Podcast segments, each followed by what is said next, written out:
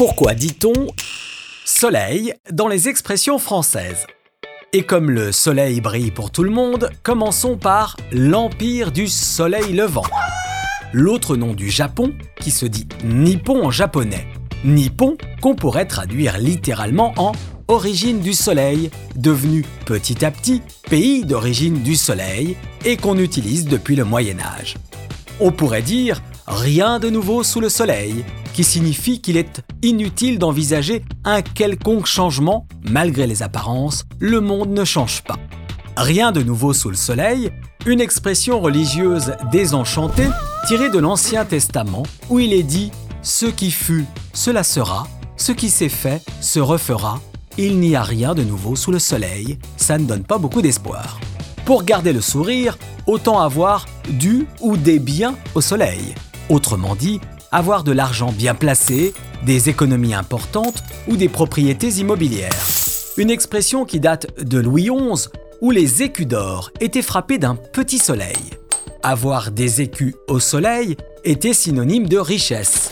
On a ensuite dit avoir de l'argent au soleil, et comme les plus riches investissent souvent dans les pays les plus ensoleillés, on dit maintenant avoir du bien au soleil.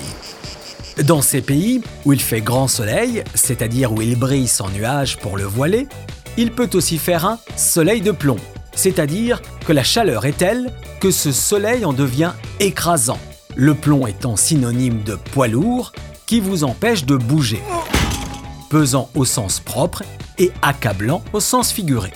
Quand quelque chose disparaît rapidement, on dit qu'il fond comme neige au soleil. L'image est simple et évidente. En revanche, elle est trompeuse dans l'expression déjeuner de soleil, où il n'est pas question de repas, mais de tissu fragile dont la couleur disparaît rapidement. Elle est apparue à la fin du 19e siècle pour évoquer les couleurs qui ternissent à force d'exposition au soleil. L'expression s'est depuis étendue pour évoquer le vieillissement rapide de toute chose. Enfin, terminons avec le soleil des loups, qui désigne non pas le soleil, mais la lune, qui brille la nuit et qui sert de repère à de nombreux animaux, dont les loups. Si vous voulez en savoir plus sur le mot lune, vous pouvez écouter l'épisode qui lui est consacré. Pendant ce temps, je vais aller prendre un bain de soleil. À bientôt!